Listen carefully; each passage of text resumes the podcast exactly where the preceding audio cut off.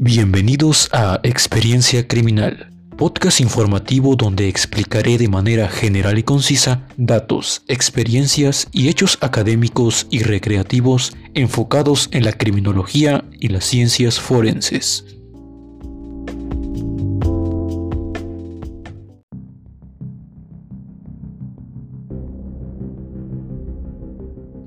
Bienvenidos al tercer episodio del podcast Experiencia Criminal. Alisten su blog de notas, preparen un delicioso café e iniciemos con el tema de hoy, que es la triada oscura de la personalidad. Todos alguna vez hemos llamado malvados a muchas personas indiscriminadamente a través de nuestra vida. Incluso hemos adaptado dicha expresión a un carácter más inocente y simple, pero ¿En verdad conoces a alguien verdaderamente malvado? ¿Qué hace a una persona merecedora de dicho adjetivo con tal firmeza? Para adentrarnos más en contexto, debemos tener más firme el concepto de maldad y para ello nos enfocaremos en dos vertientes, la definición filosófica y la definición religiosa judeocristiana. Desde el punto de vista filosófico, la maldad es una condición negativa atribuida al ser humano que indica la ausencia de moral, bondad, caridad o afecto natural por su entorno y quienes le rodean. Actuar con maldad también implica contravenir deliberadamente usando la astucia, los códigos de conducta, moral o comportamientos. Para los cristianos, la maldad representa desprecio hacia la justicia, rectitud, verdad, honor y virtud. Se le atribuye aversión hacia el orden divino y todo lo verdaderamente armónico. Tomando en cuenta estas definiciones, la maldad adquiere más peso y carácter. Para obtener a una persona malvada debemos complementar tres ingredientes fundamentales, el narcisismo, la psicopatía, de la cual ya hemos hablado en el podcast, y el maquiavelismo. Estos rasgos marcados anteriormente se complementan el uno a otro para estructurar casi a la perfección al modelo definitivo del individuo malvado, un ser peligroso, preciso y arrogante.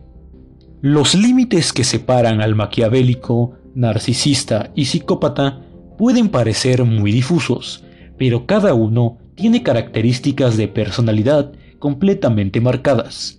Imagina a una persona que no siente remordimiento por sus acciones, que disfruta de hacer daño todo el tiempo a los demás, que se deleita a través de la transgresión y el odio, y a eso añádele un comportamiento egoísta que antepone su propio bienestar por encima de todo aquel que se cruce en su camino, y por si no fuera poco, Además, sea un excelente individuo maquinando ideas para obtener sus perversos planes, una máquina fría, calculadora y deseosa de poder.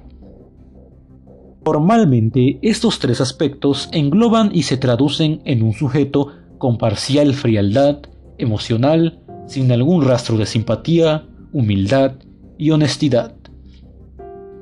Las conductas que realizan estos individuos con más frecuencia se dividen en siete categorías. Número 1. Desvalorización, ridiculización, descalificaciones, trivializaciones, oposiciones y desprecio. Número 2. Hostilidad, reproches, insultos y amenazas. Número 3. Indiferencia falta de empatía y apoyo, monopolización.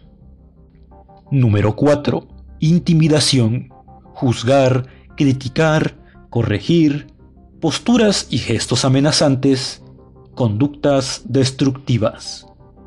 Número 5. Imposición de conductas, bloqueo social, órdenes, desviaciones, insistencia abusiva, invasiones en la privacidad y sabotajes.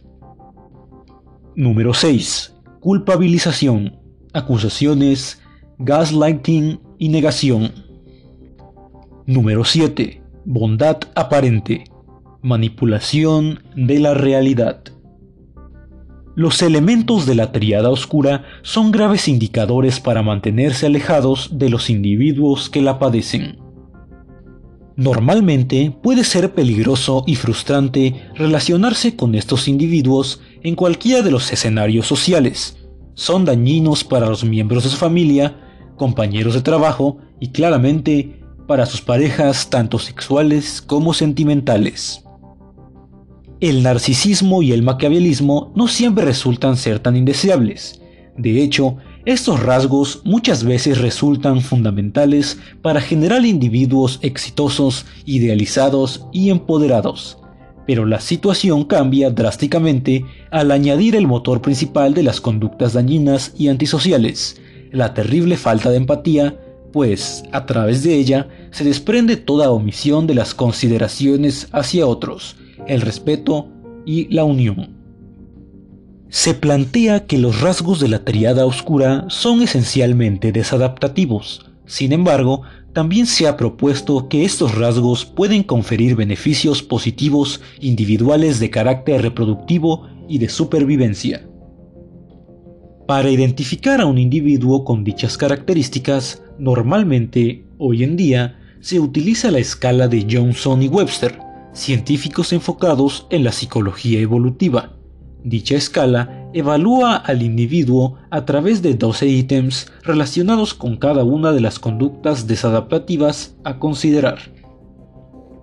Conocer todos los verdaderos y oscuros recovecos de la sociedad nos ayuda a ampliar nuestra perspectiva de todo el entorno que nos rodea.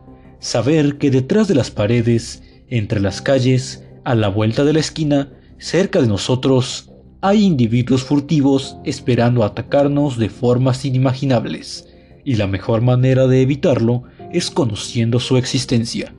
Jamás ignorar que siempre hay maldad a nuestro alrededor, y que es fundamental ser precavidos y no ignorar el peligro que nos rodea. El crimen es y será siempre parte de nosotros, el lado oscuro y oculto de nuestra voluntad nuestros impulsos y deseos más furtivos. ¿Y tú, qué tan seguro estás de no ser un criminal?